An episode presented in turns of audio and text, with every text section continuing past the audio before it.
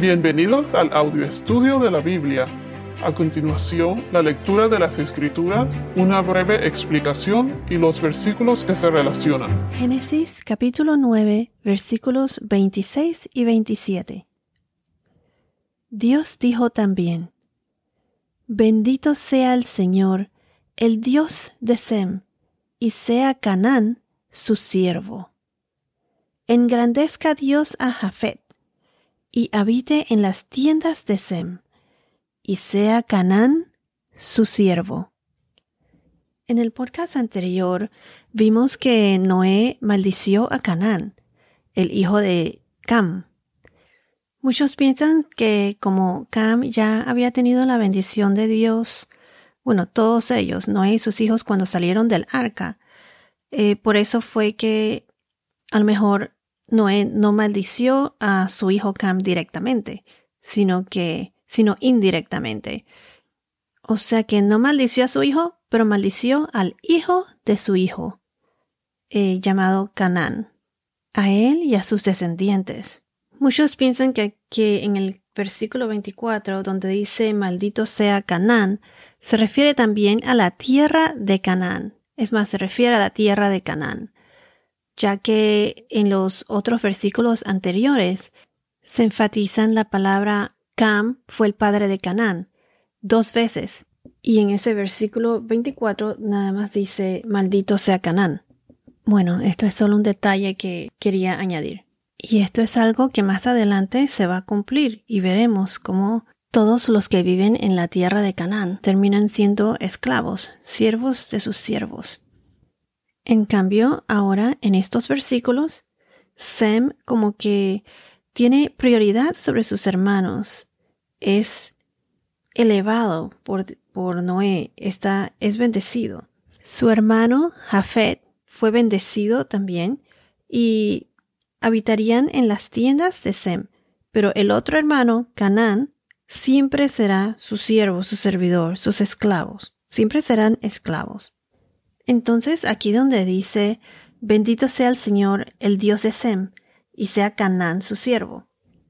Sem honró a su padre e hizo lo correcto, y por lo tanto fue bendecido.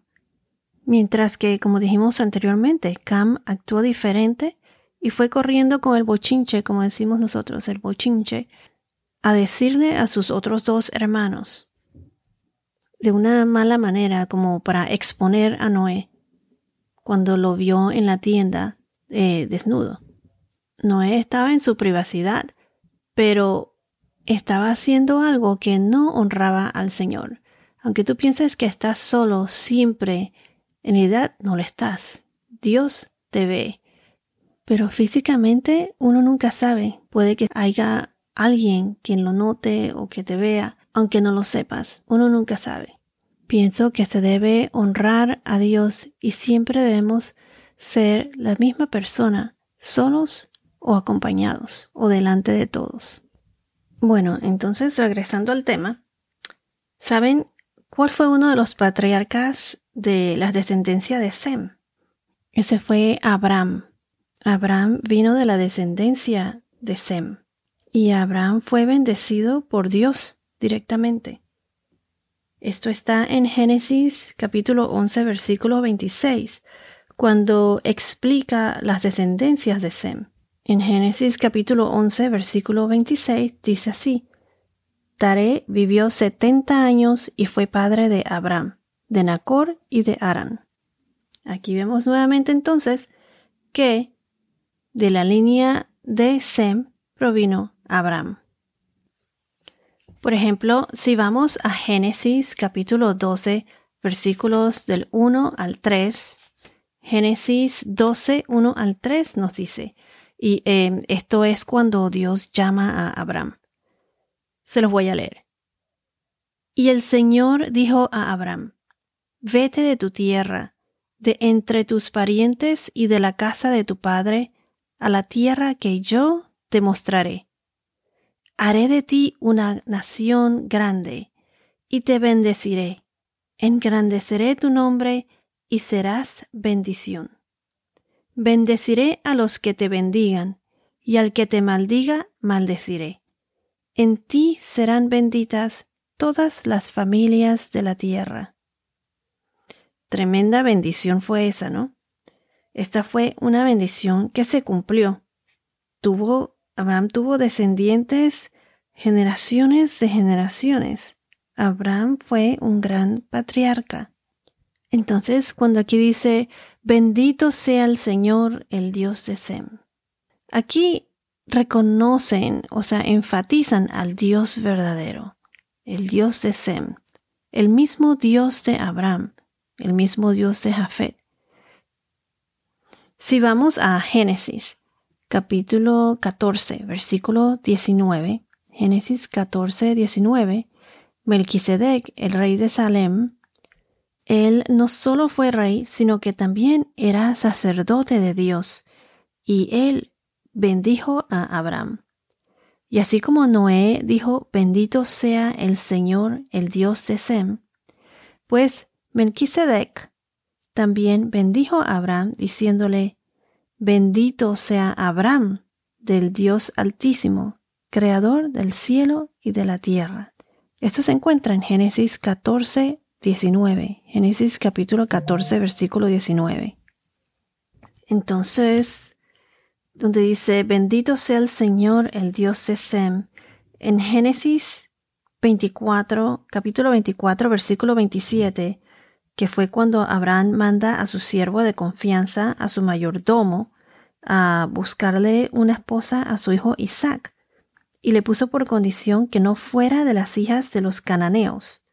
Entonces el mayordomo o el siervo de Abraham, cuando por fin encontró una buena candidata para que sea esposa de Isaac, eh, su mayordomo reconoció al Dios de Abraham, al Dios verdadero, diciendo, se lo voy a leer, y le dijo, Bendito sea el Señor, Dios de mi Señor Abraham, que no ha dejado de mostrar su misericordia y su fidelidad hacia mi Señor. El Señor me ha guiado en el camino a la casa de los hermanos de mi Señor.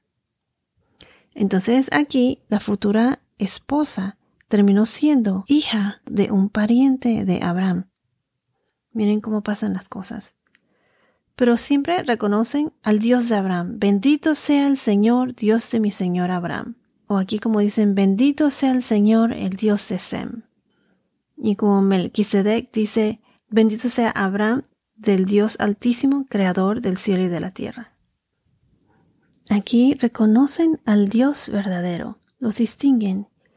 El Señor Dios de Sem, el mismo Dios de Abraham, y así sucesivamente. Entonces, hablando de bendiciones, también quiero añadir que las bendiciones de los padres hacia los hijos. Esas bendiciones de los padres hacia los hijos era una costumbre en aquella época. Los patriarcas de la Biblia, Abraham, Isaac y Jacob, por ejemplo, ellos bendicieron formalmente a sus hijos. El recibir una bendición de su propio padre era considerado un honor bien alto y el perder esa bendición era como una maldición. Una bendición del Antiguo Testamento de un padre a sus hijos incluía palabras de aliento, detalles sobre la herencia de cada hijo y palabras proféticas sobre el futuro.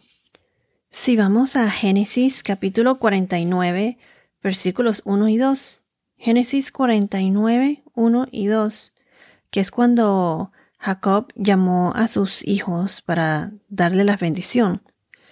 Esta fue la profecía de Israel acerca de sus hijos. Aquí Israel y Jacob son la misma persona, o sea, Dios le cambió el nombre de Jacob a Israel. Y en ciertos versículos eh, se intercala el nombre de Israel y Jacob. Pero eso lo veremos más adelante, el porqué de esto y, y eso. Les voy a leer los dos primeros versículos. Entonces Jacob llamó a sus hijos y dijo, Reúnanse para que les haga saber lo que les ha de acontecer en los días venideros. Júntense y oigan, hijos de Jacob, y escuchen a Israel, o sea, a Jacob, su padre. Entonces, todo ese capítulo de Génesis describe la profecía de Israel o Jacob acerca de sus hijos. Jacob es el que creció y eventualmente suplantó a su hermano como el heredero del primogénito. Su nombre significa suplantador, engañador. Y más adelante se ve cuando Dios le cambia el nombre a Israel, que significa el que lucha con Dios. Esto pasó en Génesis capítulo 32, versículo 28. Entonces, la bendición final de un patriarca fue importante en los tiempos bíblicos. Eh, fue, era como, se consideraba como un asunto práctico para los derechos de herencia. Y como mencionamos antes, algunas bendiciones incluyeron declaraciones proféticas que revelan el poder sobrenatural de Dios obrando a través de los hombres de su elección, de los que Dios elige. Así como por ejemplo Dios eligió a Abraham y así a muchos otros. Habrán muchas religiones, pero solo hay un solo Dios, el Dios verdadero. En mi opinión, la Biblia no nos habla de, no nos habla de religiones, sino de acercarse más a Dios y creer en Dios, en Jesús nuestro Señor, en el Espíritu Santo, Padre, Hijo y Espíritu Santo. La Biblia es la palabra viviente de Dios y por medio de ella es que lo conocemos a Él y por Jesús, Jesús es la puerta, por Jesús se llega a Dios. En el próximo podcast veremos cuántos años vivió Noé y qué nos revelan esos números y mucho más. Bueno, esto es todo por ahora. Que tengas un día muy bendecido y hasta la próxima.